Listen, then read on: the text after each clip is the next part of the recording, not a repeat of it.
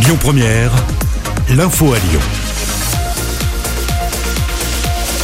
Bonsoir à tous. Dans l'actualité ce mercredi, le corps de l'adolescent de 17 ans a été retrouvé à Beauvais, dans l'Oise. Cet élève de terminale avait disparu il y a deux jours après être tombé dans une rivière qui traverse la ville lors de violents orages.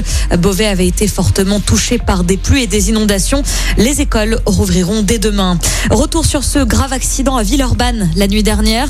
Un homme d'une quarantaine d'années en scooter a été percuté par une voiture. Ça s'est passé avenue Roger Salengro. Le conducteur de la voiture aurait d'abord pris la fuite avant de se rendre au commissariat quelques heures plus tard. Il a été placé en garde à vue. Le personnel de l'établissement français du sang est appelé par l'intersyndicale à faire grève aujourd'hui et demain euh, partout en France, mais également chez nous à Lyon. Ils se disent oubliés en cette période de crise sanitaire.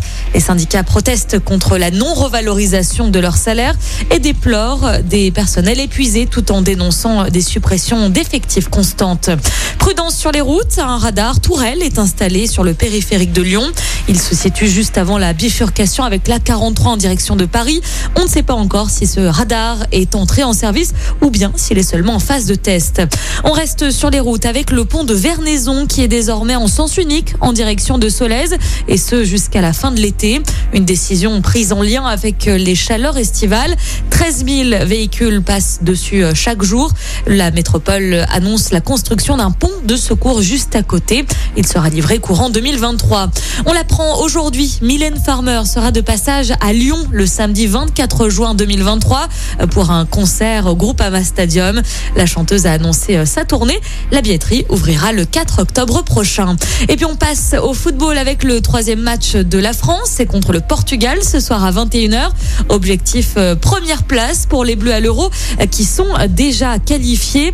Le sélectionneur Didier Deschamps espère une victoire ce soir. Écoutez. Là, on a une, assurance d'être qualifié qui donne une certaine tranquillité. Mais par expérience aussi, euh, je rentre pas dans un calcul. On va aller avec l'ambition d'aller chercher le meilleur résultat possible parce que ça peut avoir aussi une incidence sur les équipes euh, qui auront toutes joué, qui attendront notre résultat. Alors il y aura une impression qui se dégage comme à chaque fois des trois matchs de poule. Mais c'est une nouvelle compétition, euh, les huitièmes avec les cartes qui sont rebattues et les impressions du départ sont peut-être pas les mêmes euh, après. Plus on a magasiné de, confiance, de, repères, tant mieux. Et, et ce match-là euh, doit nous servir à ça, en sachant qu'on a une très forte euh, opposition et l'ambition, je le répète, d'aller chercher le meilleur résultat possible. Le sélectionneur Didier Deschamps, si l'équipe de France termine première de son groupe, elle devrait affronter la Suisse lundi prochain. Si elle termine troisième,